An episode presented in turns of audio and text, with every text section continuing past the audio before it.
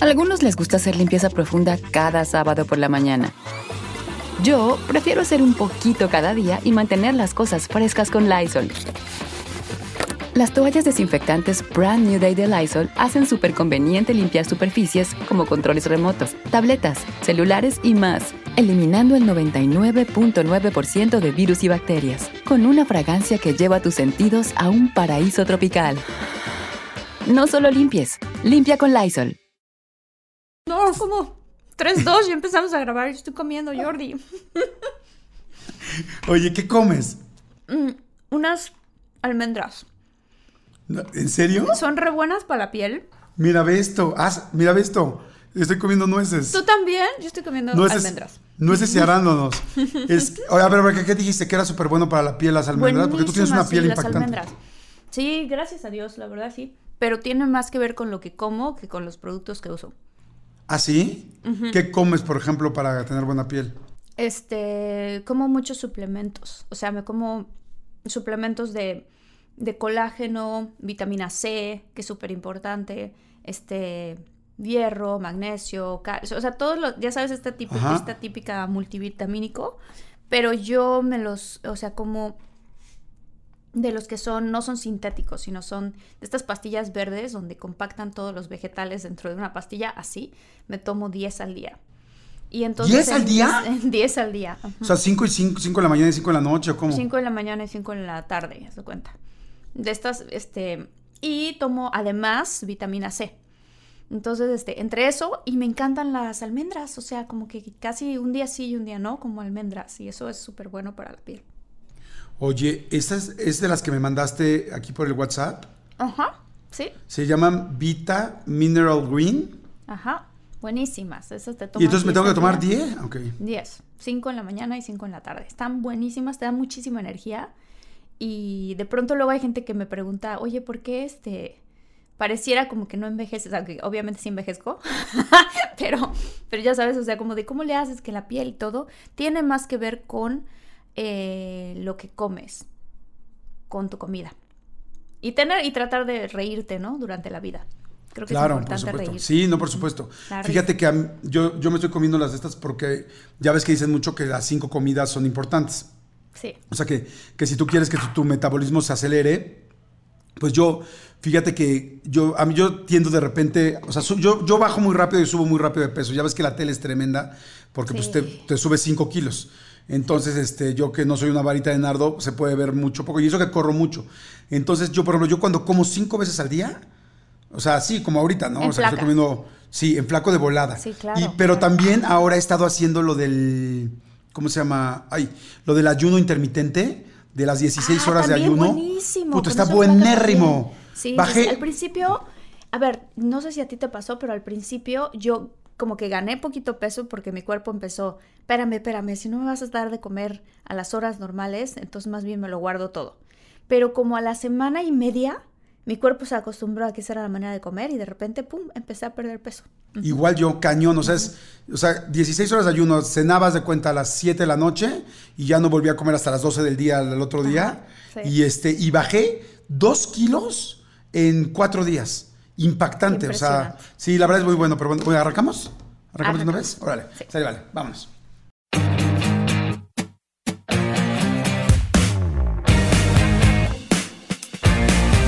Hola, ¿qué tal, muchólogos y muchólogas? Estoy súper, súper contenta. Este día, además de comer nueces, estamos Jordi y yo. Este, bueno, yo soy Marta Gareda. ¡Ay, te quiero, Martita! Yo soy Marta Gareda y estoy muy contenta de estar con, eh, con Jordi Rosado. Este, cada vez que hacemos este podcast me emociono mucho, mucho, mucho más, aprendo mucho más. Y, este, y muchísimas gracias a todos los que nos siguen, a todos los que son parte de nuestra comunidad, porque se siente bien bonito escuchar sus comentarios y poder generar este contenido a partir de lo que ustedes nos piden. Y justamente por eso, este, en- durante mucho tiempo nos, había, nos habían estado pidiendo que habláramos del tema de infidelidad. Hicimos uno de los programas, yo me quedé personalmente, Jordi, impactadísima con el primer programa que, que grabamos. Y estando en el programa dijimos, tenemos que hacer otro. Sí, Porque exactamente. Sí, este, sí, Sí, Y- bueno, ¿qué tal a todos? Saludos a todos, espero que estén muy bien.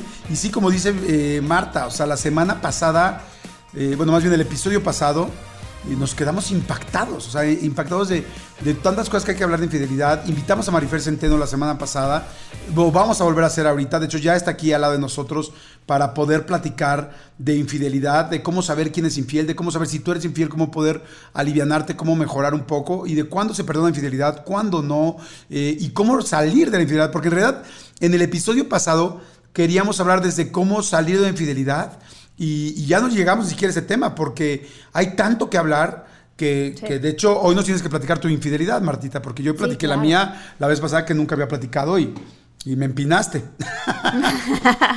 no nos dio tiempo, Jordi. Pero es que sabes que, o sea, para la gente que todavía no escucha el episodio, el episodio pasado, el episodio 1 de Sí, te tienen que regresar. Tienen que regresarse a escucharlo, este, porque pues cada, o sea, platicamos lo que pensábamos cada uno acerca de la infidelidad, tipos de infidelidades y eso que lo vamos a complementar en este episodio, pero también estuvimos con Marifer Centeno, que Marifer Centeno es una grafóloga talentosísima que nos dio cinco tips súper importantes que tú puedes saber conforme a tu pareja, cómo escribe tu pareja o cómo firma tu pareja este, puedes notar cinco aspectos que hacen que la persona, que te, que te den la idea de que la persona tiene tendencias a ser infiel o no. Está buenísimo. Miren, aquí rápido unos datos de, de, voladísima. Fíjense, para que vayan ubicando. El 40.6% de las infidelidades cometidas por mujeres fueron con un amigo conocido por la pareja. ¡Wow! O sea, la mitad casi con un amigo conocido por la pareja para que vayan poniendo atención a quién le presentan a su chava. O viceversa. Bueno, no, a su chava aquí. Y el 33.3% con una persona del trabajo. Está fuerte. Luego, la razón principal por la que las mujeres confesaron haber sido infieles fue la falta de atención de su pareja, mientras que la masculina fue porque la otra persona era extremadamente sexy. Ah, eso lo comentaste, ¿verdad? La vez pasada, Martita. Ahí te va otro. Practicar sexting con alguien distinto a la pareja cuenta como infidelidad para el 51% de los hombres y el 68% de las mujeres. Ok, ve esto, el 43.5% de las mujeres, 43.5, cree que salir por unas copas como amigos con una persona del sexo opuesto es igual a ser infiel. O sea, ya dicen no. Oh, o sea, por eso cuando las invitas a tomar una copa dicen no. No, no, es como yo tengo pareja, no, y dices, güey, pero voy a tomar una copa. Y ellas, no. Sí, es verdad, no, no, no. Sí, como mujer dices, no, no, no. O sea, me puedo tomar un café, pero ya así, tomar alcohol, Sí, no. Qué chistoso. Ahora la solución es chinguense un carajillo. ya viene el café con el alcohol. Exactamente, ya está, ¿no? espérate, espérate. Este, este, esta sí me dejó con el ojo cuadrado. Más de la mitad, o sea, el 51.2% de los hombres consideran que dormir en la misma cama no debería ser considerado infidelidad. ¡Ah, caray! Ah, no, porque yo puedo dormir con alguien que digas, oye, nada más había un cuarto, no había más camas, y cada quien a su esquina, y nada más las pompitas se ven pues así a lo lejos. No, pero duérmete en el suelo, o sea, ¿qué necesidad de dormir en la cama? Mejor entonces duérmete en el sillón y la otra persona en la cama. Es que a mi edad ya traigo broncas en la espalda baja. las hemorroides, ¿o qué? ¿Qué pasa? Las hemorroides. Oigan, señores, tenemos ni más ni menos que otra vez. Vamos a hacer un ejercicio. Este episodio, al igual que el pasado, va a ser interactivo. Marifer Centeno nos va a ayudar a hacer un ejercicio para que podamos saber más cosas de nuestra personalidad, más cosas de la infidelidad y también de nuestra pareja, cosa que está muy interesante. Marifer, bueno, pues ya lo saben, es este, híjoles, tiene estudio en Derecho, grafóloga, grafos, eh, grafoscopía, lenguaje corporal, es la directora de la Asociación de Grafologías, prepara a muchísimos peritos para todo el mundo, gente de Madrid, eh, de Argentina, de Estados Unidos. Verdaderamente es una institución, yo siempre, como se los dije, llegó, ya escucharon la primera vez, es una persona muy, muy preparada, yo no conozco a nadie mejor preparado en este tema y, este, y la verdad es impresionante. De hecho, van a tres artistas, que no puedo decir el nombre porque son muy, muy, muy famosos, que de repente cuando platico con ellos dicen, ay, ¿cómo crees? Y las tres veces le echo, ah, sí, escríbeme tu nombre me escriben su nombre, o sea, pero no escribe tu nombre, sino escríbeme algo, evidentemente no tu nombre. Y enfrente de ellos se los he mandado a Marifer Centeno. Marifer Centeno le dice lo que es, y así artistas internacionales que me dicen, ¡Ah! ¿quién es ella? La quiero conocer ya. Es impresionante. Y ahora, la van a conocer ustedes. Marifer Centeno, corazón, abre tu micrófono, welcome home. ¿Cómo estás? Eh, bienvenida, a de todo, a de todo un mucho. ¿Cómo estás? ¡Ay, súper bien! Muchísimas gracias por invitarme de nuevo. No, hombre, contentísimos de que estés aquí. La vez pasada se quedó impactada Marta, ¿verdad, Martita? Impactada, sí, impactada. Porque además quiero decir que me puse nerviosa porque le, le, le di a Marifer este, una página que había escrito unas letras este, mi actual pareja.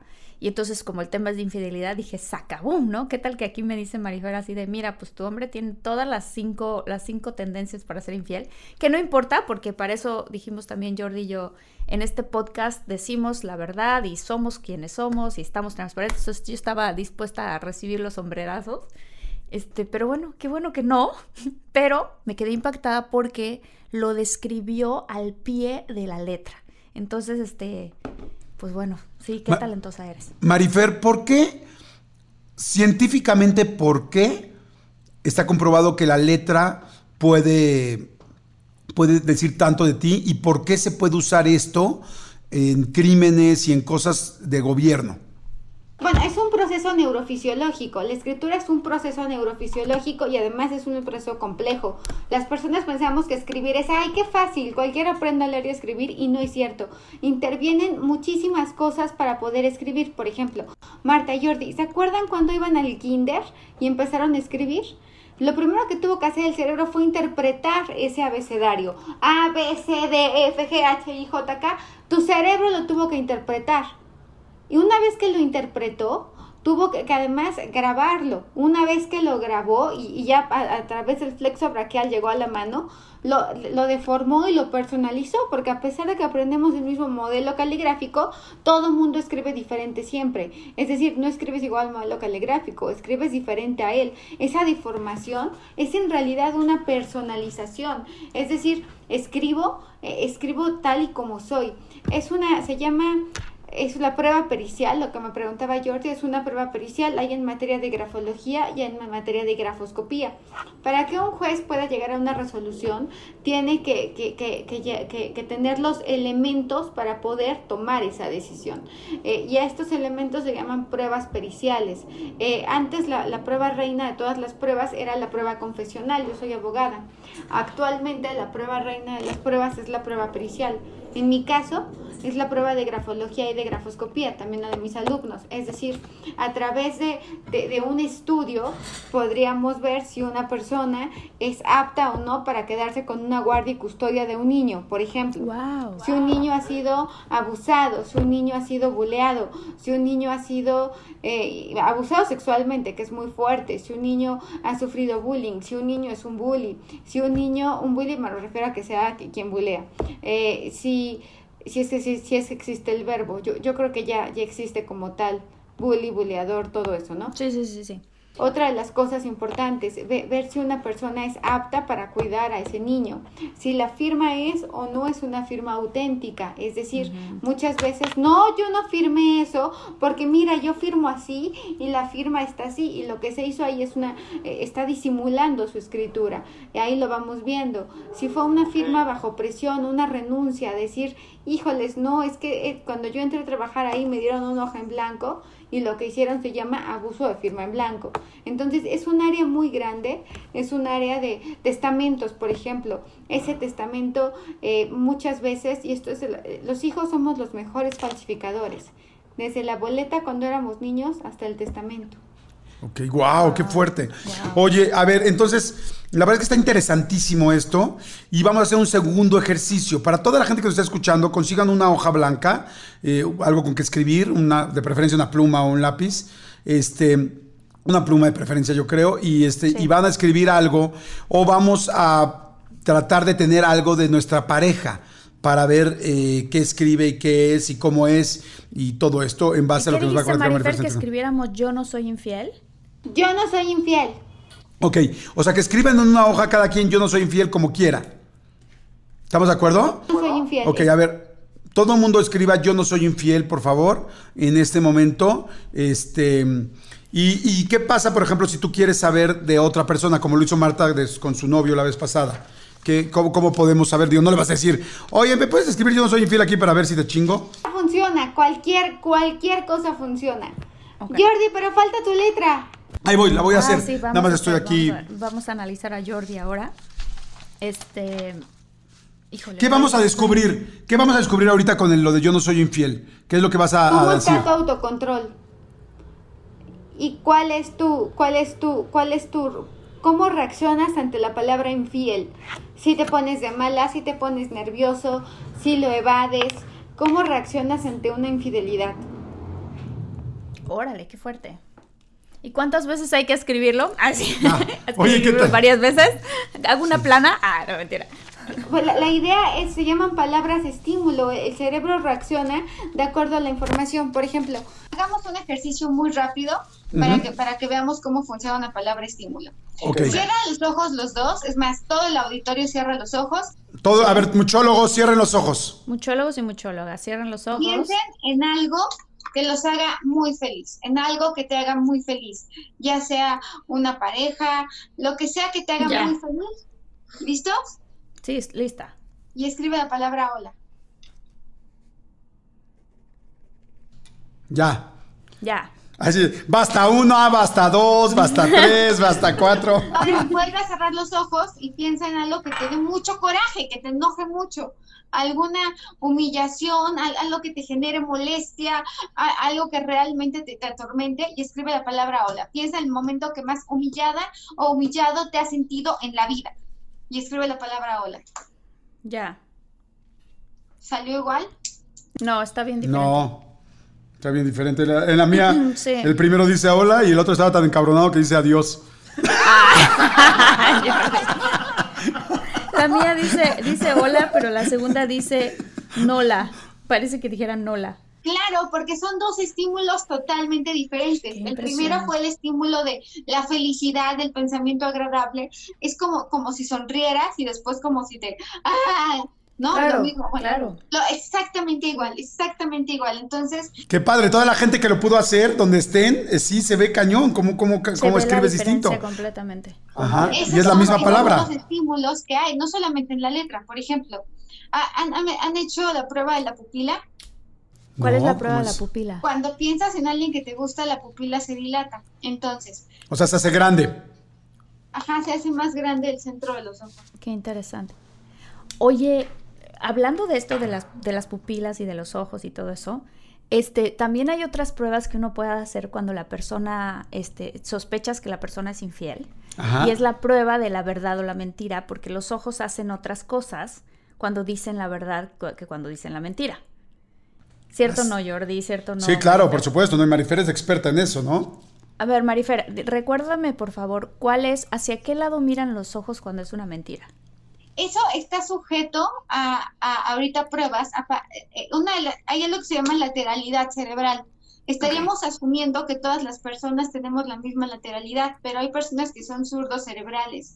Por eso es que no es fiable. Sin embargo, a lo que se refiere Marta, y tiene toda la razón, el cerebro funciona en forma de cruz.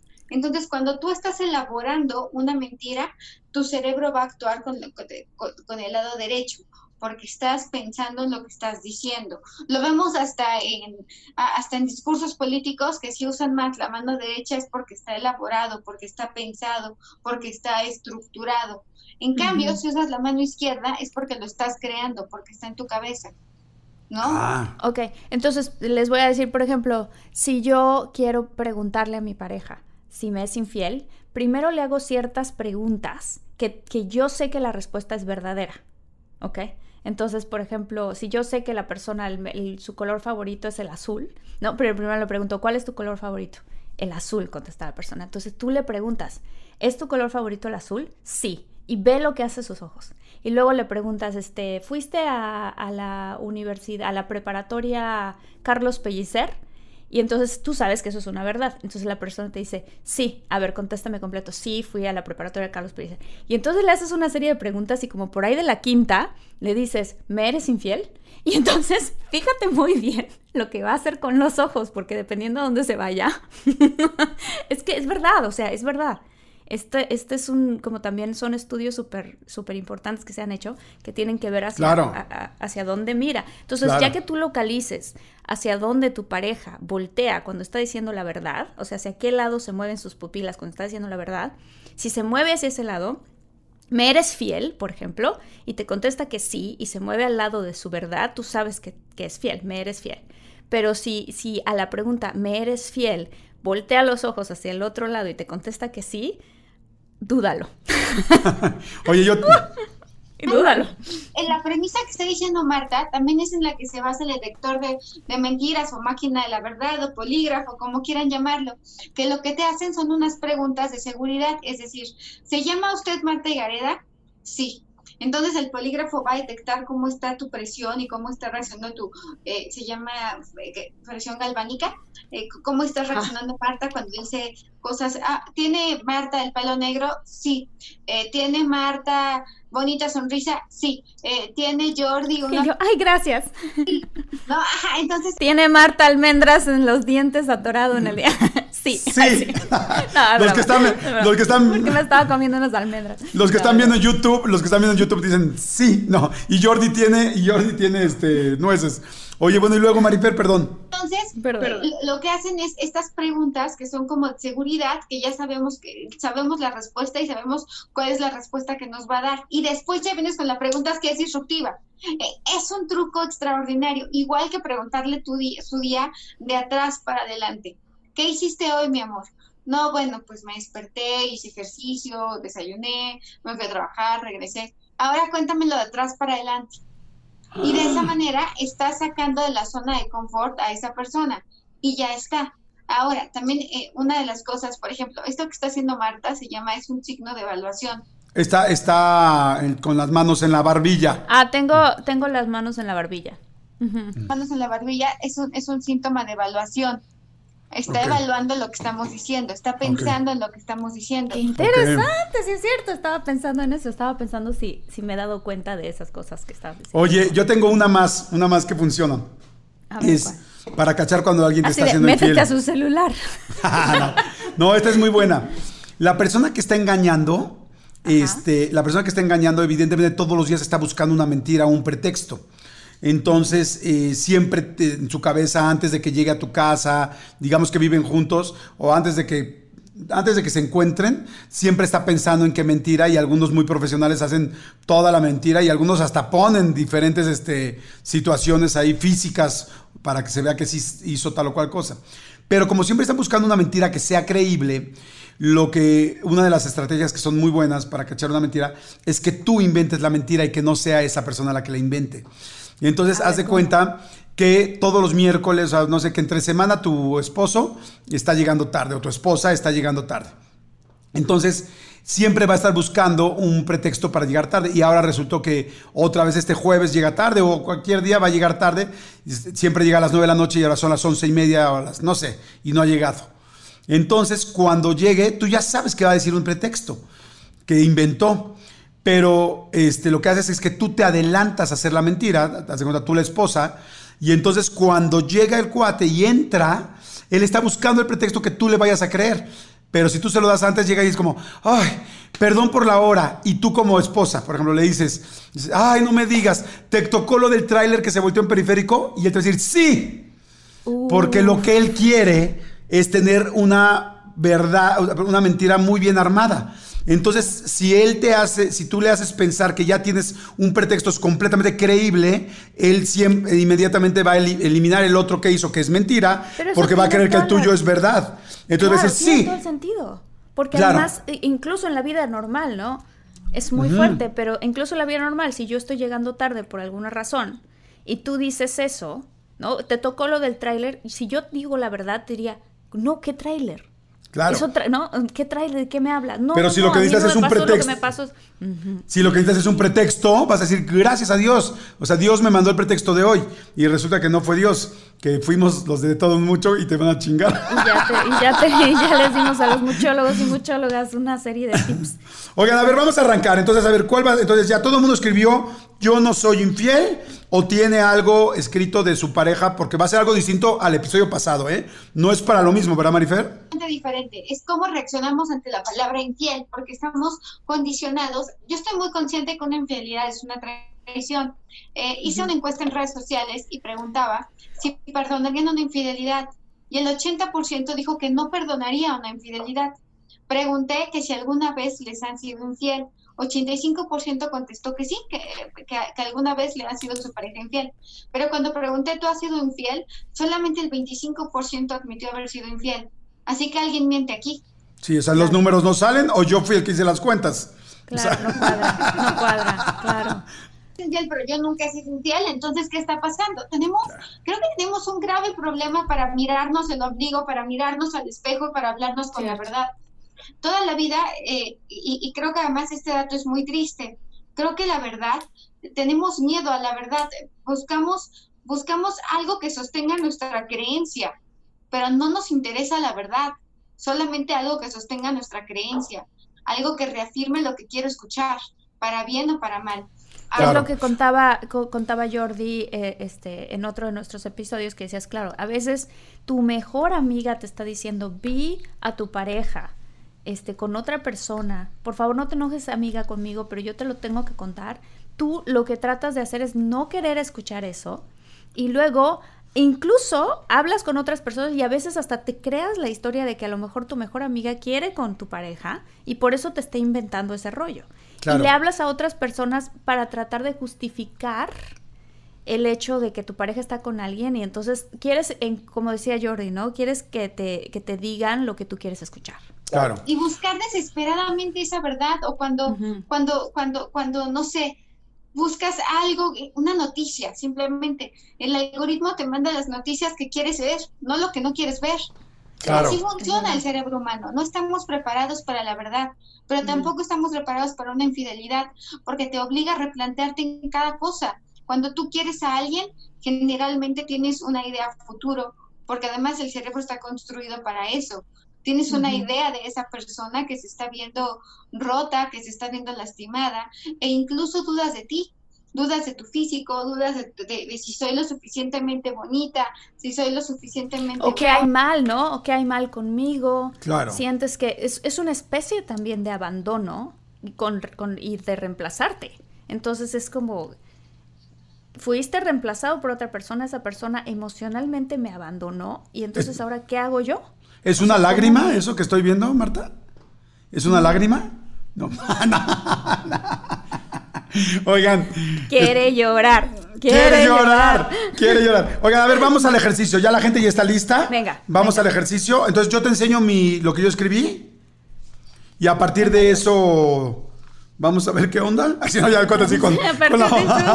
Me voy del programa. De escribe yo no soy infiel y es como reaccionamos ante una infidelidad. Eh, eh A ver, espero que se vea. La gente que nos está viendo en YouTube va a poder verlo. Y déjame. Ay, no sé, es que escribo muy. La letra de Jordi es una letra alta, por lo tanto, la, lealtad es muy importante. Fíjate qué interesante. Cuando pone el yo, es más grande que todo el resto de la oración. Yo no soy infiel, la palabra más grande es el yo. Por lo tanto, lo primero que va a pensar Jordi cuando alguien le, es infiel o cuando se siente traicionado es cómo, cómo se siente él, cómo lo está tomando él. No está pensando ni siquiera con quién le fue infiel, ni si la persona es infiel, está pensando en cómo está él para esto. Ahora, toda la escritura es redondeada, pero, pero justo cuando pone la palabra infiel es como más junta la letra. Por lo tanto, una infidelidad lo estresa lo pone nervioso, lo pone muy alerta. Estamos hablando que más Jordi Rosado es una persona auditiva porque la letra es alta, está escuchando, está recibiendo información y pone punto al final. Jordi Rosado cuando te da, te da absolutamente todo. Pero cuando Jordi Rosado dice basta, es basta. O sea, aquí no hay de, ya te aguanté, ya te toleré, ya, ya sé todas tus patologías. Y cuando, cuando está ahí, está en cuerpo y alma. Pero cuando Jordi Rosado se va, se va. Ya se fue. No hay de otra. O sea, eh, cuando da, da todo, cuando quita, quita absolutamente todo. Y eso lo supiste, Marifer, para las personas que lo están escuchando, porque puso el punto al final. Exactamente, porque puso, porque pone punto al final. Ahora, también es cierto que es una letra que se mueve. Por lo tanto, Jordi Rosaro necesita movimiento constante. ¿Cómo interpretas esto a nivel pareja cuando una letra eh, tiene movimiento y además es como gruesecita? Como alguien para la cual el deseo va a ser muy importante. Al momento que, se pierda el deseo en su relación de pareja, es algo, es algo grave en esa relación. Hay gente que puede vivir sin deseo, hay gente que necesita el deseo. Jordi necesita, necesita trabajar y cultivar el deseo. Otra cosa que me parece muy importante de la letra de Jordi Rosado, es una letra que, que además la zona media no es tan grande y la parte alta es muy grande. Por lo tanto, el mundo de las ideas, la inteligencia y la capacidad intelectual de su pareja va a ser importante. ¡Ay, sí! que no tenga tema de conversación, no le va a gustar una mujer que sea dependiente de todo, no le gustan las víctimas, busca una persona que también se sienta entera, que también se sienta fuerte. Si al contrario, tú la palabra infiel la pusiste mucho, vamos a pensar en, otro caso, ¿no? De, los que nos están mandando. Por ejemplo, estoy viendo estas que nos han llegado y ponen la palabra infiel muy grande. Ya, esta persona ya se cegó, ya no está pensando ni en cómo solucionarlo, si es verdad, si es mentira, ya, ya, ya, nada más piensa en infiel, infiel, infiel, infiel, infiel, infiel, infiel, infiel. Ahora. Perdón, te voy a interrumpir. Primero, wow, estoy también impactado. Dijiste exactamente como soy. Este, sí, completamente. Y lo que estamos buscando es cómo enfrentamos la infidelidad. Eso es lo que vamos a. Exactamente. Y la palabra que escribiste más grande es al área que le das más importancia. Por ejemplo. O sea, él, él se la da a sí mismo porque la palabra yo la escribió más grande que el resto. O sea, es cómo me siento yo, me pega mucho, me es muy importante para la gente que lo escribió. Para ah. ti, o sea, lo primero que harías tú sería un examen de conciencia de ver cómo te sientes tú contigo y ya después pensarías en lo, en lo que está a tu alrededor. Ok. Si escribiste la palabra no más grande, lo primero que harías sería buscar cómo ocultarlo, cómo negarlo, cómo evadirlo, eh, o sea, sería el no. Cuando el no es más grande, sería buscar el cómo, lo niego, cómo lo evado. Qué interesante. Yo quiero decir, yo lo escribí muy parecido a como lo escribiste tú, Jordi. ¿Ah, sí? A ver. A ver, de hecho, yo lo escribí dos veces porque dijiste que lo escribiera yo no soy infiel. Además, eh, inclinados, el, el, infiel lo ponen con inclinación hacia la derecha. Todo lo que es inclinación a la derecha es apertura. Entonces, Marta y Gareda trataría de racionalizar y de ser flexible, pero también el yo es lo más grande. Así que primero haría un examen de conciencia, de cómo se siente ella, de cómo está ella.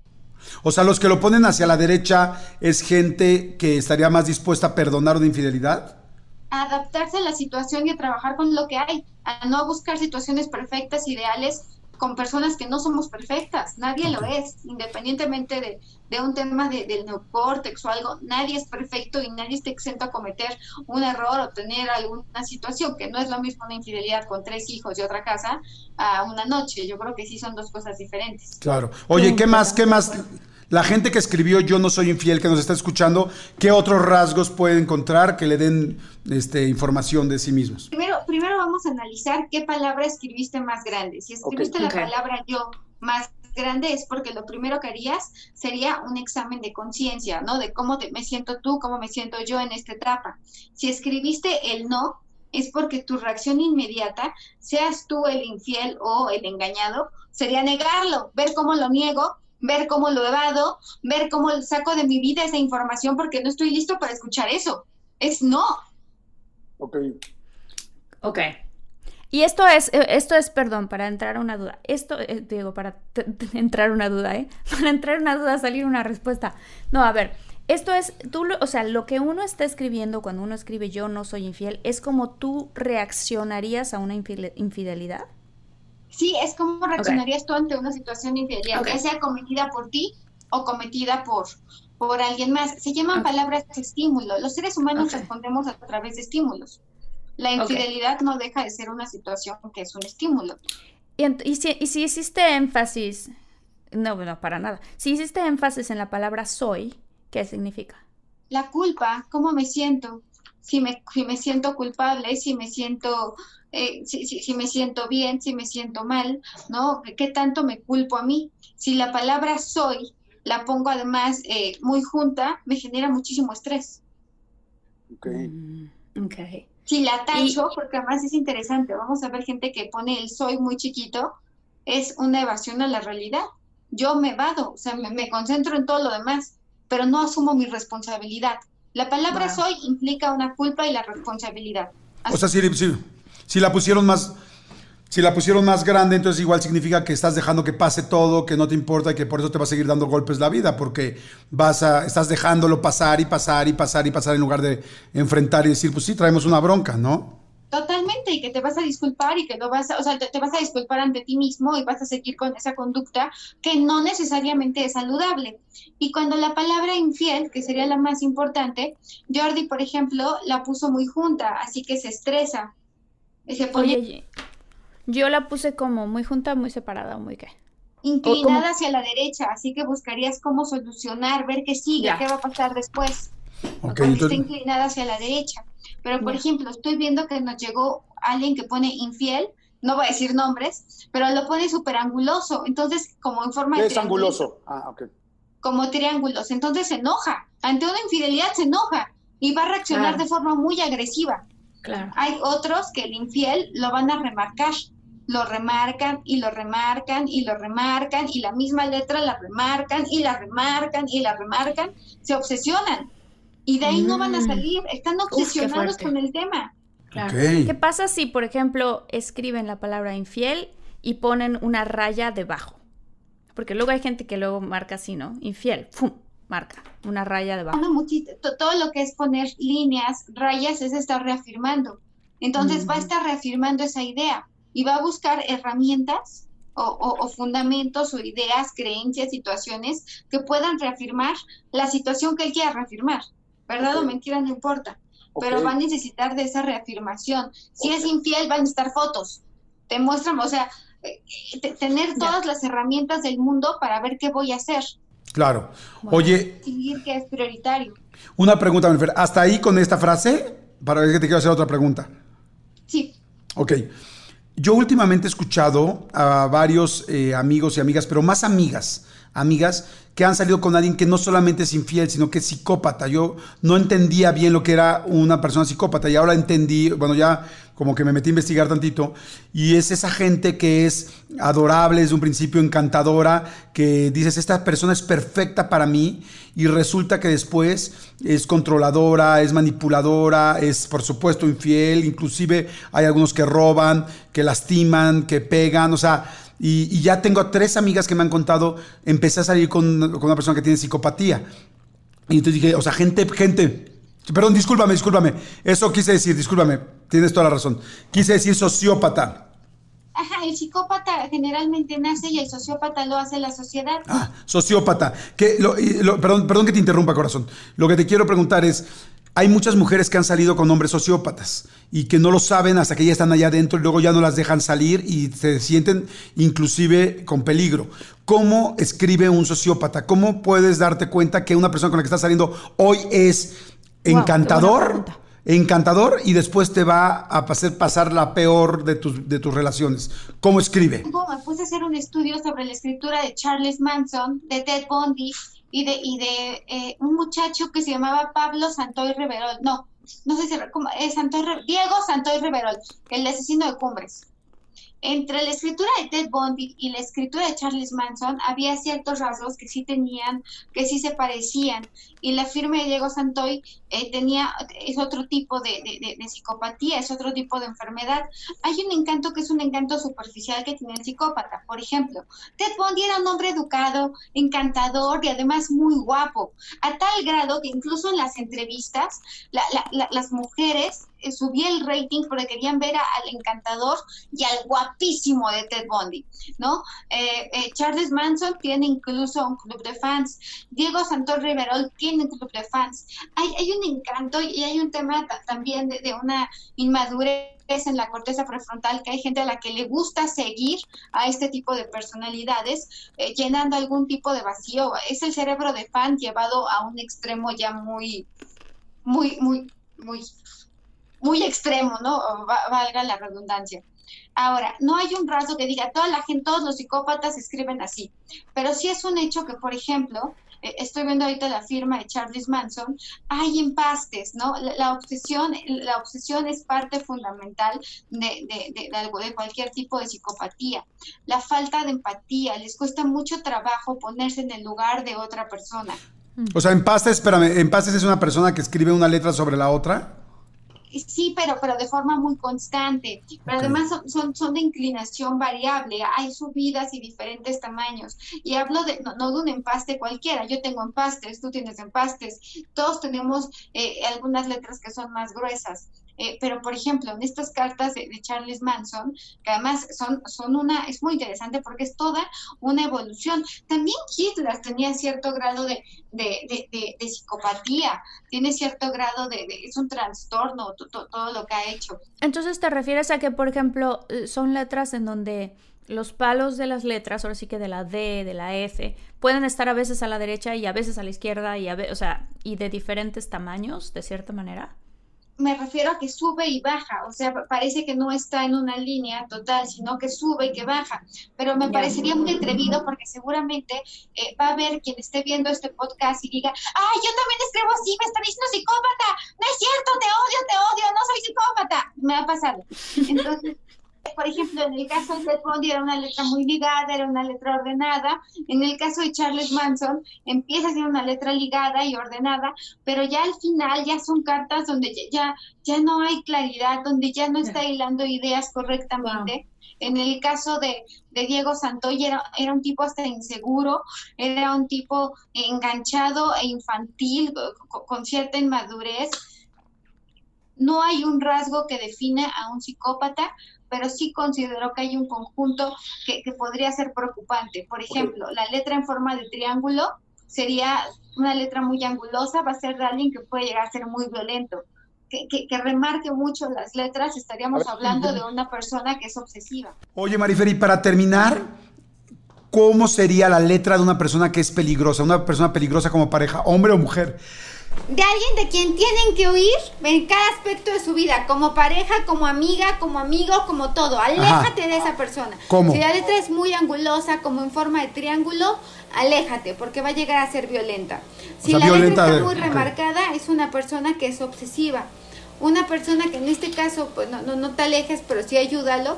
Una escritura que va hacia abajo es una persona que está muy deprimida. ¿Cómo hacia abajo? Oh, o sea, que se va en el renglón hacia abajo como que la letra se va cayendo en dirección descendente, va descendiendo, va descendiendo la letra. O sea que se va haciendo que empieza grande y se va haciendo chiquita. No, se va hacia abajo, se va hacia abajo. O sea, como si en lugar de ir sobre una línea, por ejemplo, tu firma es ascendente, Marta, porque eres optimista. Si la firma fuera hacia abajo, estaríamos hablando que, que padeces de, de cierto grado de depresión. Esa sería, ese sería el ejemplo ideal. Entonces, si ves que va hacia abajo, es una persona que es deprimida. Una persona codependiente, que también es muy grave, va a escribir con inclinación hacia la izquierda. Todo va inclinado hacia la izquierda, hacia la izquierda, hacia la mm, izquierda. Ok. ¿Qué más? ¿Qué más? Está buenísimo. Wow, wow. Codependiente, sería obsesivo, el agresivo. Oye, tengo otra pregunta. Perdón. Eh, las personas que escriben todo con mayúsculas. Ajá, ¿qué? o nada? Son concretas y son prácticas, directas, lo que van, no pierden el tiempo en tonterías.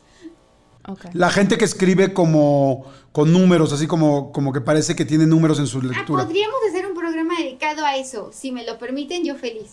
Se llama Toque de Midas. Y los hombres y las mujeres más ricos del planeta tienen números escondidos dentro de la firma. O sea, si ves como, como que tiene un 2 o un 8 o un tal, es que... J.K. Rowling, Bill Gates, Mark Zuckerberg.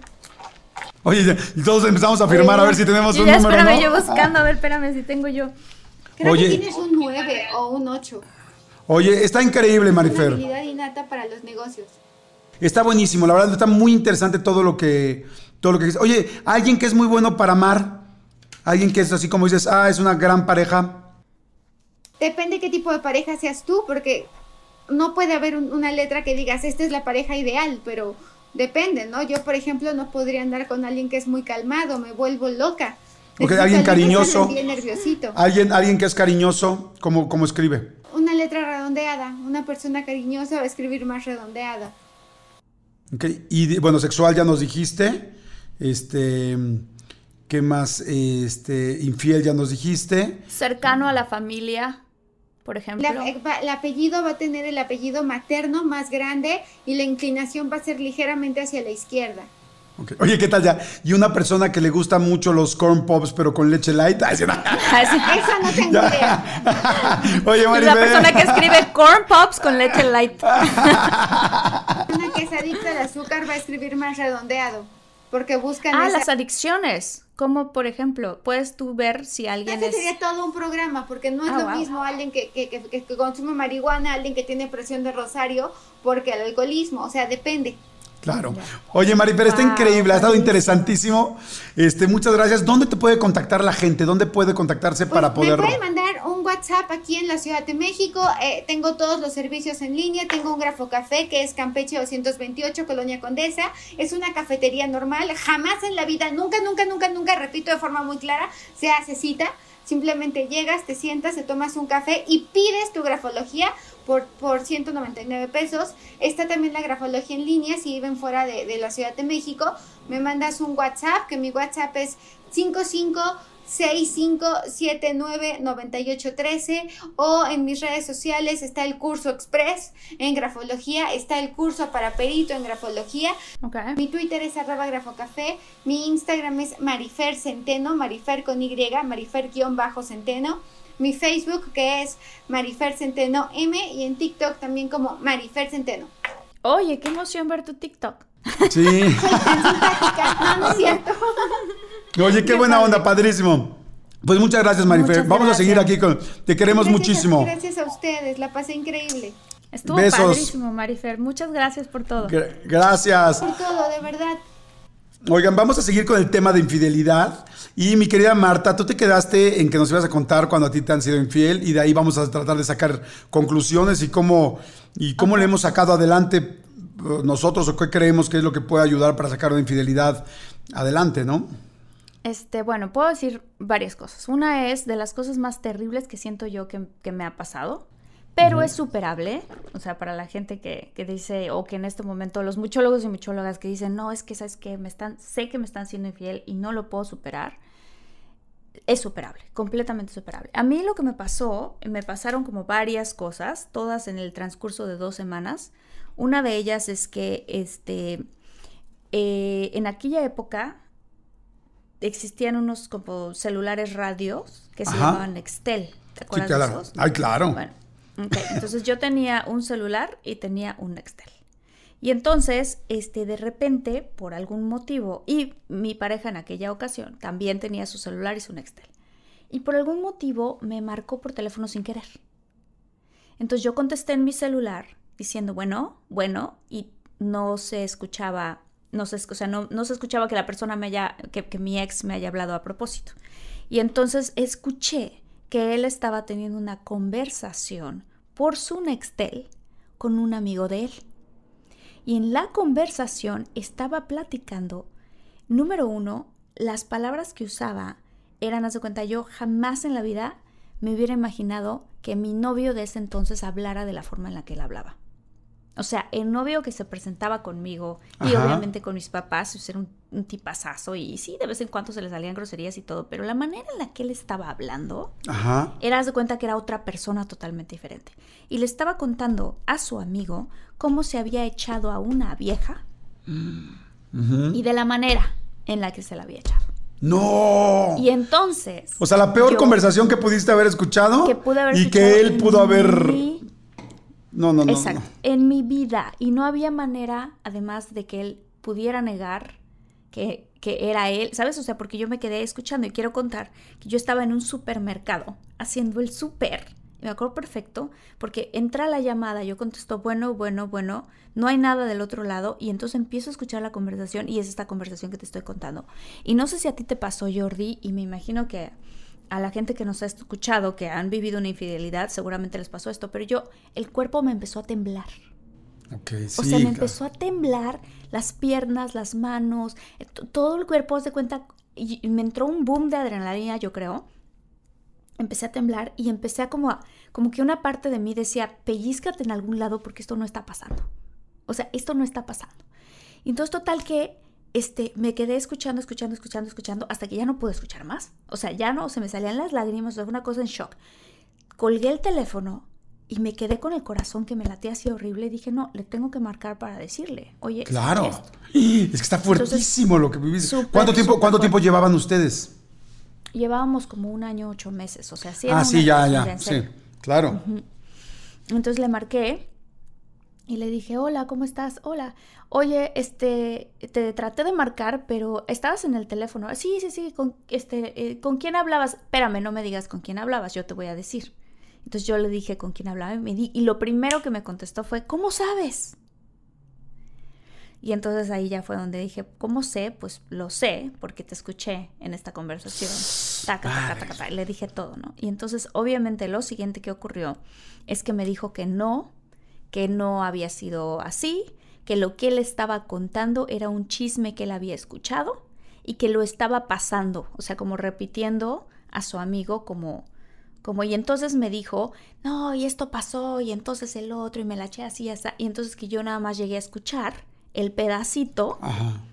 donde él estaba haciendo la voz de su amigo. Ajá. ¿Ok?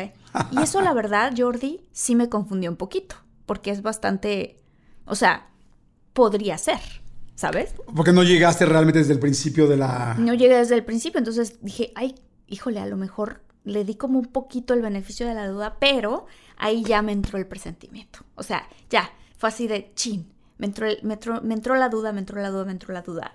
Y entonces, eh, como una semana después de eso, una amiga mía me dijo, oye, este, no me vayas a matar, ojalá y esto nunca destruya nuestra amistad, pero fíjate que, este, pues vieron a tu novio con una tipa así ya así, así, en un lugar así así así.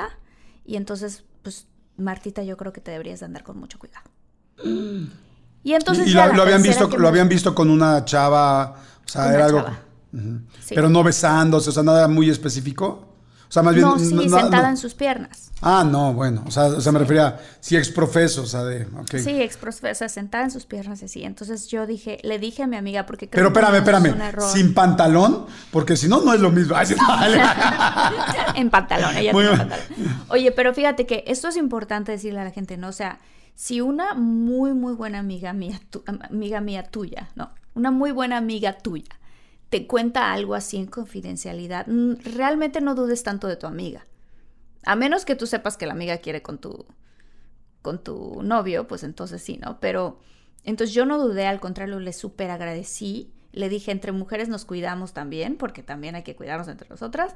Y entonces, este, lo siguiente que hice es que en un momento donde él se descuidó, admito que le agarré el celular y chequé sus mensajes. Y entonces, cuando chequé sus mensajes, encontré un- unos mensajes de una chava que le decía, gracias corazón por las flores, este, te quiero. Entonces, cuando él regresó del baño, le dije, te tengo que hacer una confesión, que, este, revise tu celular. La Así, reacción que can, tuvo- can, Sí, can. la reacción que él tuvo fue súper extraña, porque desde ahí tú empiezas a notar cómo reacciona, ¿no? Si reacciona muy preocupado es porque algo esconde. Entonces, este, reaccionó muy preocupado y le dije, y, y me- lo segundo que me preguntó es, este, no, y se enojó, que esa es otra, ¿no? O sea, la verdad yo creo, si yo no tengo nada que esconder y alguien me revisa mi celular, yo lo primero que preguntaría es, ¿por qué revisaste el celular? ¿No? Pero no me enojaría, o sea, yo no armaría un gran pleito porque no tengo nada que esconder. Sí, estoy de acuerdo. Yo, yo creo que sí te enojas porque a nadie nos gusta que se metan en nuestra intimidad, pero estoy de acuerdo contigo. O sea, te enojas. No armas un mega desmadre para aprovechar y hacer un teatro y tratar de voltear la situación. ¿no? Exacto, porque eso pasa mucho, que cuando la gente te es infiel, tratan de voltear la situación y hacerlo como que o es culpa tuya o realmente no ocurrió y tú eres la que estás mal por estar sospechando, ¿no? Entonces, este, lo siguiente que pasó es que le dije, mira, es muy sencillo. Yo tengo ya tres diferentes eh, situaciones en las que yo... Ah, no, entonces le dije, acabo de ver este mensaje, ¿quién es esta persona? ¿Por qué te está agradeciendo por las flores? ¿Por qué te dice corazón? Y luego cuando te subes más arribita, y me, ah, porque lo agarré el celular, le dije, cuando te subes más arribita, me dijo, no. Y le digo, ah, ¿qué hay más arribita? ¿No? En el teléfono. Entonces, ahí te digo, se súper enojó, ¿por qué tienes que ver mi celular? Y entonces le dije, si no tienes nada que esconder, me dejarías. Yo aguanto que te enojes conmigo porque me metí a tu celular, cosa que no debería de hacer, pero ya que te pongas como te estás poniendo, ¿qué hay? Entonces, bueno, pues ya al final de cuentas, este, resultó que sí, que sí me, había, me había puesto el cuerno. Y hablando de cómo superarlo, porque para mí fue muy fuerte, o sea, yo ya hasta pensaba casarme con él y todo. Qué fuerte. Perdón, déjame hacer nada más Muy, un paréntesis ahí para que no se nos vaya. A ver, ojo, muchos de los, de los signos de que todo el mundo ubicamos cuando te están poniendo el cuerno es el celular siempre volteado hacia, eh, hacia la mesa, este, el siempre alejado de la otra persona, el poner el celular en lunita, en la luna, así como de para que no entren llamadas, el que una persona se pare a hablar con el celular a otro lado. O sea, los celulares Por ejemplo, son... es la otra. Hay personas que todo el tiempo, no importa dónde van, no se despegan de su celular. Ajá, exacto. Van al baño, van al, a donde sea, se llevan No, su celular. y ojo, aquí, a ver, todos muchólogos y muchólogas, ¿no? Tú estás con alguien, se va esa persona, están en una casa juntos, y se va y olvidó su celular y regresa como loco o como loca por el celular y de volada agárralo, pues es evidente que ahí hay que ahí hay algo, me explico, o sea, son cosas muy... Ahora, eso ya son los trucos básicos, o sea, la mayoría de la gente que tiene un amante o que tiene una doble vida, tiene dos celulares, inclusive yo conocido gente que tiene tres celulares, o sea... Horrible acabas de decir. Sí, o sea, hay, cos- hay cosas muy fuertes ahí, o sea, entonces, o cambian los chips o tal, porque ya el asunto de poner el nombre de la persona infiel, de que es, eh, es no sé, la chava Laura con la que salgo y le pongo ingeniero Ordóñez, nada más, es de la prehistoria, o sea, ese ya todo el mundo se lo sabe. El asunto es todas las cosas nuevas que hay y el asunto de redes. Pero bueno, te interrumpí nada más para decirte ahora, ¿cómo, cómo lo sacaste adelante? ¿Cómo te saliste? Yo te platico también cómo saqué yo mi... Claro, pues para mía. mí, obviamente, me iba a casar con él, fue muy fuerte, pero eh, apliqué una técnica que, la verdad, se la recomiendo a todo el mundo si, si estás o viviste una infidelidad. Porque para mí fue claro que esa persona no era para mí. ¿Por qué? Porque en mi caso, este, específicamente, le di la oportunidad en ese momento y se lo dije y le fui muy clara. Le dije, mira, yo sé que tú me fuiste infiel. Te lo voy a preguntar y si tú a mí me dices la verdad, mi confianza y mi, y mi respeto en ti va a crecer más, no menos, porque vas a admitir tu error, me vas a contar el por qué y vamos a platicarlo. Pero si tú me dices que no y me mientes, tu res- el respeto que yo tengo por ti va a caer a los suelos y entonces nunca más en la vida vas a volver a saber de mí. Entonces piensa, tómate tu tiempo, te doy 5 o 10 minutos, tómate tu tiempo, piensa en la respuesta. Te doy que vas a dar. 42 segundos antes de que te caiga. Voy al baño, me voy a poner unos, unos, unos guantes de box Sí. que me... An- Antes de que aviente ese, ese librero pesadísimo sobre, sobre tus huevos, cabrón. Entonces, velo pensando. Piénsalo tranquilo.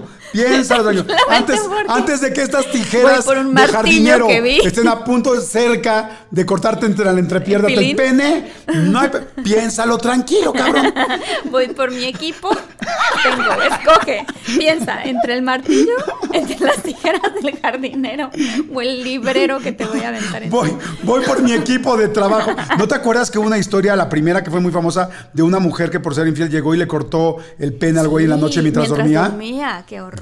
No Qué manches. cosa tan fuerte. qué No, sí, tan- no juegues. No, no, ¿no? no. Luego, no lo, sí luego lo pierdes, ¿no? Dices, dices, ay, güey, perdí luego el pene, y quieres perdí el regresar con él. Sí, no, luego olvídate que quieres regresar con él, lo perdonas y ahora. Ah. Sí, no, luego dicen que lo pegaban ahí contra la pared y órale a darle ahí. ¿no? Oye, qué fuerte. Ajá, bueno, entonces luego le dijiste, No, piénsalo. Entonces le dije, piénsalo, porque dependiendo de tu respuesta, o sea, estas de esas conversaciones que cuando tú regreses a ella, o sea, en el futuro, cuando tú digas, ah, le extraño mucho, éramos muy padres, era una pareja muy padre, tú vas a regresar a esta conversación. Y si tú me dices mentiras, vas a regresar a esta conversación y te vas a arrepentir de no haberme dicho la verdad. En cambio, si me dices la verdad, mi respeto por ti va a crecer porque sé que los seres humanos cometemos errores. Y yo soy una persona que cree en las segundas oportunidades. Pero me tienes que explicar por qué y por qué lo hiciste y tal que pasó, ¿no? Ya en la tercera oportunidad de esas cosas yo ya no creo. Pero la, o sea, por lo menos creo que se vale que te equivoques una vez. Este, y, y, y, y digo, tratas de no, pero se valdría, ¿no? Entonces, tómate tu tiempo, no sé qué. Y entonces me dijo, no, yo no necesito tomarme mi tiempo. Yo sé que yo no te fui infiel y no te soy infiel y no te soy infiel. Y entonces para mí eso fue ya así. Y me dijo, tanto no te fui infiel que mañana le voy a marcar a mi amigo con el que estaba hablando y voy a grabar la conversación. Ay, sí, mañana, Para que tú sí. escuches que él este, va a contar que yo estaba contando la historia de alguien más. Ay, sí, tú. Ahorita, güey, no, pues márcale ahorita, que me pásame el teléfono en No, este segundo. y- espérate, este es lo más chistoso de la historia. Lo que ocurrió es que, claro, efectivamente, al otro día, él, este, en, el, en su coche que tenía, me dijo, mira, aquí está la grabación de mi amigo, ¿no? Entonces él acomodó el, este, el, en ese entonces era un iPod, ¿no? La conversación que había grabado, lo conectó a las bocinas de su teléfono, de su, de su coche, y entonces cuando le dio play, el muy menso le dio play al archivo incorrecto. No es y entonces cierto. el archivo, de No es la voz de su amigo, fíjate, este era el diálogo. A ver, güey, cuando ¿Cómo le- entonces, ¿cómo lo sí, A ver, ¿qué vas a decir, güey? Ya sé, güey, voy a decir que tal amigo le pasó, güey. Ok, pero no te puedes equivocar, güey, como le ensayamos, güey, así. O sea, entonces- podría, podría ser parte, o sea, para empezar un programa, así el inicio de un programa de televisión que se llame Cuando un pendejo puede ser más pendejo, o sea, o sea, no manches, o sea, es Fue terrible. horrible, fue horrible, Jordi, porque de pronto él se quedó pálido, pero él iba manejando. Entonces no sabía cómo apagar el- el- el- el iPhone, el iPhone. Y entonces agarré yo el teléfono y yo se lo alejaba para seguir poder, para poder seguir escuchando la conversación. Hasta que finalmente, la verdad, Jordi, ya ese momento yo ya me ataqué de la risa. O sea, me entró de los nervios el sentido del humor, me ataqué de la risa y apagué el, apagué el radio por completo y le dije, no tenemos nada más que hablar, o sea, ya, aquí terminamos. Claro. Y qué vergüenza, porque qué pena por ti, porque yo te tenía un gran respeto. Claro, fue horrible para mí. Lloré muchísimo. Hay una parte que te entra en el ego de que dices, ¿por qué a mí? ¿Qué hice mal? No entiendo. Éramos una relación muy padre. Todo ese tipo de cosas. Y ahorita, y ahorita hay gente que está pensando, es que si a eso le pasa a Marta Higareda, que en la película de Cásese quien pueda sale con el hombre de la selva, con un cuerpo increíble, que está guapísima y todo, ¿qué, qué me espera a mí? ¿Qué me espera a mí? Pero no es cierto, o sea, es No, igual para todo el mundo. A todos, a todo mundo. O sea, no tiene nada que ver con nada de la vida. Ah. Entonces, este, lo que yo practiqué para poder salir de ahí es una, una, es el agradecimiento. En serio, Jordi, el agradecimiento. O sea, como que dije, a ver, ¿qué preferiría yo en mi vida? Estar con una persona que me es infiel, pero además no asume su responsabilidad, pero además me miente en mi cara y nunca saberlo y seguir en esa relación o saber que me pasó eso porque Diosito me está cuidando y me está diciendo, esa persona no es para ti, mi hijita, tú vales un montón, adelante, entonces Claro. agradece que te Claro. pasó. Claro. Estoy completamente de acuerdo, ¿eh? Miren, yo digo que también gracias por abrirte así, Martita, porque sé que son cosas que no platicamos normalmente. No, yo nunca había platicado eso, pero nunca. de Ni, nunca. ni yo el mío, porque además chistosamente la infidelidad nos da mucha nos da mucha pena, nos da mucha pena con todos los demás y especialmente los hombres somos, eh, todavía nos da más pena, como que creemos que el hombre engañado, más te quedas callado, no se lo cuentas ni a tu mejor amigo a veces, cuesta mucho trabajo, la, la mujer más fácil cuenta, ah, sí, me engañó este cabrón, tal, el hombre nos da mucho miedo y en realidad, pues es igual para los dos lados. Yo diría varias cosas de las que voy, he ido medio sacando de todo lo que estás contando y lo que hemos platicado. Uno, la pregunta básica de si se debe perdonar una infidelidad, que yo creo que mucha gente le está esperando en estos dos episodios, desde mi punto de vista, yo diría que sí, con lo que tú dices, que todos somos este, humanos, que todos nos podemos equivocar, este, y, que, y que sí debes de cuando hay una infidelidad, de qué depende de si la perdonas la primera vez, qué circunstancias había alrededor, qué estaba pasando con ustedes como pareja, qué situación eh, había, muchas cosas y a partir de eso puedes decidir perdonar. Yo creo que la mayoría de las veces que no sea algo muy fuerte, yo sí re- recomendaría perdonar una vez. Una segunda vez, como lo platiqué en el primer episodio, yo no perdonaría jamás. O sea, porque una segunda vez es ya, va, o sea, es como ya lo platicamos, ya lo dijimos, ya tal. O sea, Ya lo hiciste o sea, a propósito. Sí, güey, Sí, o sea, sí, es, o sea, es como ya, es muy claro y posiblemente estás enfrente de una persona que es un infiel compulsivo, o sea, que siempre va a ser infiel ella o siempre va a ser infiel él. Entonces, qué flojera estar ¿Sabes viviendo qué, con él. Que además una persona que no se respeta a sí mismo. Esa Claro, es la realidad. exactamente. Entonces, que- yo creo, eh, hablábamos, por ejemplo, en uno de nuestros episodios de qué es lo que ve la mujer del hombre y qué eh, le gusta al hombre sentir de su mujer. Y algo que creo que a los hombres les gusta sentir mucho es que los respetan. ¿Ok? Para mí, si una persona, pon que ya tuvo un desliz y te dijo que no va a volver a ocurrir y hace un compromiso personal con que no va a haber, o sea, no lo va a hacer o con que lo, lo que sea o con que antes de que antes de que ocurra, porque por cierto no hablamos de eso, pero hay muchos pasos antes de poder llegar a una infidelidad. O sea, uno le abre la puerta a la infidelidad también es una responsabilidad de cada quien. Pero si la chava te gustó o el chavo te gustó y tú le pediste su teléfono o te pidió su número y tú le diste tu número, tú ya sabes que te gustó. Ya Claro. sabes que estás haciendo mal y ya, y ya le diste tu número, ya arrancaste, ¿sabes? Eh, em, eh, o sea, ¿para qué te metes en, en ¿cómo se dice? Sí, en camisa de once varas, ¿para qué te metes en Camisa de once problemas? varas. Exacto. Entonces, si, si esa persona por una segunda vez vuelve a hacer eso, ya para mí esa Sí. persona pierde mi respeto. Yo también, estoy de acuerdo. Y les voy a decir otra cosa también creo importante. Yo últimamente he escuchado a muchísimos expertos, psicólogos, terapeutas de pareja y tal, que dicen que efectivamente que, que tomamos, eh, inclusive ahorita les voy a decir a quién leí, a Bucay, pero no a, no a, a, Da- a Demian Bucay. Tiene muy buenos libros sobre eso. Lo entrevisté hace poco, es hijo de Jorge Bucay. Y entonces él y varios psicólogos, hay una corriente muy grande donde ya se dice que hoy en la actualidad se ve demasiado grande la infidelidad, o sea que la infidelidad se ve como algo ya irremediable y como un sufrimiento increíble y dicen, no, es parte de la relación también, es parte de la vida, o sea, un poco lo que platicábamos, ¿no? La monotonía, la monotonía el cansancio, las deudas, los pagos, los niños o, o si no hay niños, o sea, en fin, hay tantos problemas que es muy difícil que no llegue a haber alguna situación así. Inclusive decían, este, hay una cosa que es muy real, se lo escuchaba a otra doctora también muy interesante, decía, es muy difícil que una mujer o un hombre cumpla todo lo que tú quieres. O sea, Ah, claro. que una mujer tenga, o sea, yo con Marta, ¿no? Es que sea guapa, que sea organizada, que sea inteligente, que sea trabajadora, pero que al mismo tiempo me dé mi tiempo, pero que al mismo tiempo sea sexual y que sea una dama en la, en la mesa, pero que, en la, que sea una Una golfa en la cama, una fiera en la cama. cama. O sea, o sea es, güey, son seis mil cosas que pedimos en otra pareja. O sea, ningún ser humano puede cumplir todo lo que tiene, lo que, lo que Sí, desea la otra nadie es persona. perfecto. Entonces, Nadie. y si eso le aumentas el asunto de, de toda esta, de, de de toda esta constancia, o perdón, monotonía, hay muchos momentos complicados de las parejas. Entonces, lo que yo he escuchado mucho es que es la infidelidad es una parte de, de una relación. No, no es neces- no- no es obligatoria, pero es muy común y muy constante.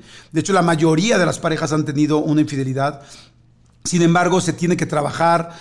o sea, es como no la vean como el final de su. No, ya valió, ya valió, ya valió, ya valió, ya valió. Ya es como exacto, no. que era O sea, lo que yo te decía. O sea, por ejemplo, yo con esa pareja que quise mucho, cuando yo le dije, dime, cuéntame, yo al contrario le estaba abriendo la puerta a que confiara en mí y me contara sus demonios también. No Claro. solamente uno hay que querer lo lindo de la persona, también los altibajos. Claro. Entonces, él al no decirme y al no aceptar su responsabilidad, se cerró la oportunidad para, para nosotros crecer incluso aún más. Claro. También te voy a decir por qué, lo, por le pasó. O sea, no sé si esto lo digan entre las mujeres, pero entre los hombres mucho se dice que es, güey, si te cacharon así prácticamente ya, o sea, tú, o, sea, en, en el coito, con la penetración, tú di, güey, le estaba, creí que era un kit tip y me estaba confundiendo y, o sea, pues es como tú niégalo siempre para que quede la duda. Eso, es- eso se habla mucho. Entre hombres y mujeres, porque las mujeres también, yo he platicado con muchas mujeres que dicen, güey, niégalo, niégalo, niégalo. Entonces, deja la duda de que posiblemente no pasó. La realidad es que tú sí se le estabas abriendo la puerta. Y yo sí creo que hoy en día en las parejas hay una gran posibilidad de que pase esto. De hombres para mujeres y mujeres para hombres. Igual. O sea, esto ya no es de, ay, no, uno puede más que otro. No. Y entonces lo que yo creo ahí y lo que he escuchado es, dense la oportunidad de decir, ¿por qué falló esto? ¿Qué está pasando? ¿Por qué nos dolió? ¿Por qué me dejaste? ¿Por qué, por qué quisiste buscar otra persona? ¿Qué nos está faltando? Nos falta plática, nos falta sexo, nos falta eh, tiempo juntos, nos falta atención, nos falta... ¿Qué nos falta? Y entonces vamos a trabajarlo juntos. Una vez, ¿no? Dos veces ya es una locura. Y sí, también lo que decía yo al principio en el episodio pasado es, si tú vas a perdonar la infidelidad, perdónala. O sea, realmente perdónala. eso también porque es si vas a traer en porque- chinga a la persona todos los próximos ocho años, imagínate, hubo una infidelidad porque no la estaban pasando bien como pareja. Y ahora yo tengo amigos que me dicen, güey, sí, sí fue infiel una vez. Se lo dije, lo aceptamos, fuimos a terapia, tal. Y cada vez me vuelve a sacar eso. O sea, llevo cinco años que pasó eso y es como tu amiguita. ¿O no querrás hablarle a tu amiguita? O tú le dice, güey, me dice, ya, me dice, estoy ahora peor de cómo estaba con ella cuando le fui infiel. Porque ya no la aguanto, porque ya me siento entonces como, si lo vas a perdonar, perdónalo bien, entiéndelo, súfrelo, sácalo duelo y tan tan. Y, y- entonces ya ves y sigues. Ya dos veces perdonar una infidelidad sí se me hace una estupidez. O sea, sí se me hace quererte hacer harakiri, definitivamente, en mi punto Sí, de claro. vista. No sé qué Claro. opinas. Sí, porque tiene que, tiene que ver con el compromiso que cada quien tiene en la relación. Entonces, este, fíjate que a una, a una amiga que tengo, este, su marido le fue infiel muchas, muchas, muchas, muchas veces. Y, y fíjate lo fuerte. Ella me contó la historia este, delante de él. Y me dijo, esto nos pasó a nosotros muchas veces. Y yo así de, de esas veces que te quedas en shock porque dices, eso es algo que como que cuentas entre mujeres, pero Claro. no con el marido ahí al lado, ¿no? Claro. Y entonces, este, pero te digo, este, pero te digo cómo se arregló. Y cómo se arregló, me dice, el día que yo lo hice. Porque lo que ella hizo es que se hartó y entonces dijo, esto no puede ser, esto ya es enfermizo, o sea, son demasiadas veces. Y entonces ella se buscó a un amante. Y entonces él la cachó. Y entonces él se puso celosísimo, pero celosísimo, espantoso. Y entonces ella le dijo, ah, sí, pues ¿qué crees? ¿Que tú eres el único que puede hacerlo? Y hasta el momento en el que él sintió lo que ella había sentido, se pudo poner realmente en los zapatos de ella. Y entonces juntos hicieron un pacto de jamás volverlo a hacer. Y, y eso pasó, haz de cuenta, hace cinco o seis años. Siguen juntos, están muy bien y cuentan ellos los dos juntos la historia. Ok. Entonces así de wow, o sea, qué Claro. cosa tan fuerte. Pero, pero él de la manera en la que lo cuenta es que dice, claro, es que yo era un mujeriego compulsivo, o sea, de que sí tenía que estar con una mujer, con otra mujer, con otra mujer. Y no fue sino hasta que yo viví en carne propia, estar en los zapatos de mi mujer y sentir lo que ella sintió, es que me di cuenta de lo asqueroso que estaba yo siendo como hombre. Está fuerte, está fuertísimo, sí. Y este, sí, porque mucha gente es infiel por venganza. O sea, mucha gente es como, ya me lo hiciste, ahora y te va de regreso. Lo chistoso es que la mayoría de la gente cuando es infiel por venganza tampoco se siente bien. Porque si no, era infiel es porque no le gusta ser infiel, porque se siente culpable. Y, y también hay que tocar un día el tema de relaciones abiertas. Hoy en día está muy, muy en boga ah, se está sugiriendo mucho el asunto de relaciones abiertas. Yo alguna vez cuando estuve con mi esposa y que fuimos a una terapia de pareja, este, nos, no- la, la psicóloga nos sugirió, oigan, ¿y han pensado en una tercera persona? Y los dos nos quedamos de, ¿qué? ¿Qué? Porque nosotros somos muy conservadores y la verdad digo, independientemente de que nos separamos y que ya no estamos juntos, no es algo que ninguno de los dos estuviéramos dispuestos. Sin embargo, también está comprobado que mucha gente con una tercera persona han salvado sus relaciones y que Uf, sí está fuertísimo, pero ese es un tema completo que tenemos que hacer otro episodio, pero cada vez está más fuerte eso, porque te voy a dar un ejemplo, no digamos que una pareja tiene muy mala cama, tiene muy mal sexo y el sexo es muy importante para uno de ellos y para la otra persona no es importante. Entonces, muchas veces alguno de ellos dos, si digamos que si la mujer es la que es muy sexual, hay una gran posibilidad de que, con- de que busque a una persona sexual fuera de su casa y que esté enamoradísima de su esposo o viceversa, que el esposo realmente ame a su esposa, pero ya se dio cuenta que en la cama la pasan muy mal y que él de repente tiene esa necesidad y entonces busca a otra persona o una escort o una situación para constantemente poder desahogar su parte sexual. Sin embargo, no deja de amar a su esposa. Entonces, Wow. entonces ahí digo, hay muchas cosas, ¿no? Un psicólogo nos dirá, lo primero que tendrían que hacer sería intentar los dos trabajar su parte sexual e ir Entre con un sexólogo. claro. Sin embargo, hay gente que no quiere, que le da mucha pena. Y entonces, ¿qué hace la otra parte de la pareja? O sea, es un tema gigantesco, o sea, muy, wow. que se puede desarrollar muy fuerte. Y yo ahora entiendo a la gente que tiene una relación abierta. Yo veo muy difícil que yo personalmente pudiera. Yo no podría, yo, yo yo no tampoco creo hasta el día de hoy, ¿no? Pero, pero sí veo que hay gente que le funciona. Y es ahí donde dices, una persona que tienes enfrente no va a tener todo lo que quieres. Entonces, hay de dos. O lo entiendes, que eso sería el ideal, y entiendes que, que esa persona no tiene todo lo que tú quieres, porque tú tampoco tienes todo lo que esa persona quiere, porque nadie es perfecto para nadie. Sí. Y entonces lo entiendes y, y vas poco a poco y trabajas contra la monotonía y trabajas contra todo esto. eh, o pues va a empezar a haber problemas porque, cada, porque cada quien buscará diferentes válvulas de escape, ¿no? Entonces es, es un temazo, es un temazazazazo Sí, esto. sí, sí, sí. ¿No? Wow, qué padre. Tu episodio, conclusión, Martita. Mi conclusión, dale a la persona unos cinco minutos para que piense en su respuesta, en lo que tú agarras las tijeras, el cuchillo. No, este, híjole, mi conclusión, yo creo que es algo tan personal, que, o sea, yo creo que es algo tan personal. Creo que hay parejas que han durado toda la vida de casados, y estoy hablando de 50, 55 años, que han podido superar una infidelidad y que, y que siguen juntos. Este, también sé que hay personas que llevan 30, 40 años de casados que jamás se han sido infieles, jamás. Este, y también creo que hay personas que dicen, ya me fuiste infiel una vez, no voy a poder confiar en ti nunca más. Y también se vale que digan, que sean honestos consigo mismos y digan, no, no voy a poder. Aunque te quiera perdonar, te voy a perdonar, pero no voy a volver a recuperar la confianza. Entonces, este, creo que es un tema súper fuerte, pero muy bueno de, tocarlo y es algo muy personal. Y creo que también las personas que tienen pareja, que tienen esposos, platiquen de ese tema. Claro. ¿Qué harías tú si esto hiciera? Para que hagan sus acuerdos. Claro, es muy buena idea, muy inteligente. y, y, yo les diría, yo les diría nada más a todos, si eh, hay mucha gente que está escuchando este episodio, este podcast, eh, que quizá está viviendo esto en este momento y que quería escucharlo, vio el tema y dijo, quiero saber qué decisión tomar y me estoy volviendo loca o loco por dentro. Hay otros que ya lo pasaron en algún momento y podrán hacer referencia con lo que... Y habrá muchólogos que lamentablemente lo van a pasar próximamente o lo vamos a pasar cuando tengamos otra vez otra pareja. No sabemos, la vida, o sea, todos vamos seguramente a estar cerca de todo esto porque es parte de la vida. Yo solamente les diría, la gente que está buscando una respuesta, como lo dijo Marta, la respuesta está en ti, tú qué quieres. Aquí dimos muchos elementos de diferentes cosas para que tú puedas tener pues tú diferentes referencias y que tú tomes tu decisión de qué decides hacer. Lo que sí yo he escuchado es que a todas las parejas grandes, yo una época de mi vida me dediqué a preguntarle a muchas parejas grandes cómo habían sostenido, podido estar tanto tiempo juntos. Parejas que llevan 50 años, 60 años, porque quería escribir un libro de eso, eh, de la pareja. Y todo el mundo me contestaba, es mucha paciencia y aguantar los golpes. Y cuando me preguntaban golpes, les preguntaba por separado, ¿fue ¿hubo infidelidad? Sí. O sea, la mayoría de la gente que lleva mucho tiempo como pareja, han aguantado una cosa así. O sea, es muy difícil que no se presente algo así después de muchos, muchos, muchos años. Y también quiero decirles, también he conocido a hombres completamente fieles y evidentemente a mujeres completamente ese asunto de nadie es completamente fiel es mentira sí hay hombres completamente fieles se los dice se los dice un hombre que, que, que, tengo amigos que nos llevamos de nosotros y que, no tengo que decirles algo para quedar bien con ustedes. Hace rato me preguntaron que si yo alguna vez había sido infiel y dije sí. O sea, no, no, no me estoy tratando de dar ningún baño de pureza.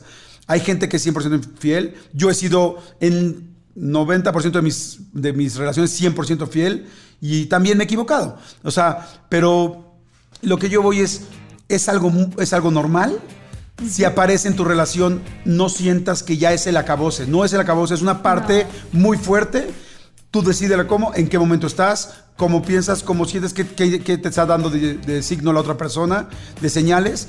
Y, ya, y de ahí si vuelve a suceder, pues entonces ya tendrás que tomar una decisión desde mi punto de vista más inteligente o tener una relación codependiente el resto de tu vida viendo cómo te hacen añicos el corazón, la autoestima y todo. Y la última, la última, cuando una persona te es infiel, por favor, se los digo en serio, no está hablando de ti. O sea, esa situación no habla de lo que tú eres, no habla de tu valor, habla de lo que esa persona es. O sea, tú no vales menos, ni eres menos guapa, ni eres menos guapo, ni eres... Que eso es una tontería lo de guapo y guapa, pero sí lo pensamos. No eres menos valioso por lo que una persona haya hecho contigo. No habla de ti, habla de esa persona. Total. Ay, bravo, Jordi. Bravo, Marta. Pues padrísimo episodios. Estos dos estuvieron buenísimos. ¿no? Buenísimo, buenísimo. Nos escuchamos la siguiente semana. Que nos sigan escribiendo a contacto de todo un mucho arroba gmail. Lo que quieran platicar del podcast o lo que quieran platicar aquí. Contacto arroba. Ay, se me fue. De todo un mucho. Mucho arroba gmail.com. Exacto. Saludos a Leslie Ramírez, Marisa Oviedo. María García, Karina Valencia, Fernanda Gómez, muchas gracias por escucharnos. Saimar, Indira Velázquez, Octavio León, Joel Viera, Marco Sánchez, súper, súper, súper muchólogo, Sergio Camino, Are Ávila, gracias. Y toda la gente que nos está escribiendo en las redes, gracias porque de las redes estamos sacando los temas, no dejen de, escribir las redes, ¿verdad Marta? Sí, por favor, escríbanos ahí, estamos este, súper contentos de escucharlos, de leer sus comentarios. Y este, muchísimas gracias Jordi. Igualmente, Marta, y gracias a todos por sus likes y gracias por compartir, la gente que lo escucha en YouTube.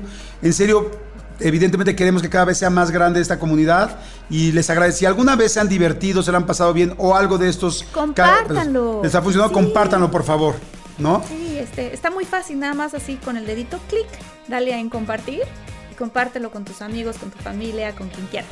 Se los vamos a agradecer. Gracias. Mucho, nos, escuchamos la siguiente semana. Bye. Bye.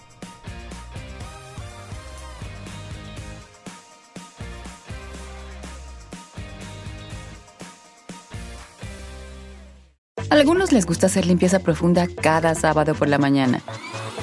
Yo prefiero hacer un poquito cada día y mantener las cosas frescas con Lysol. El limpiador desinfectante Brand New Day de Lysol limpia y elimina el 99.9% de virus y bacterias. Y puedes usarlo en superficies duras y no porosas de tu hogar con una fragancia que lleva a tus sentidos a un paraíso tropical. No solo limpies, limpia con Lysol.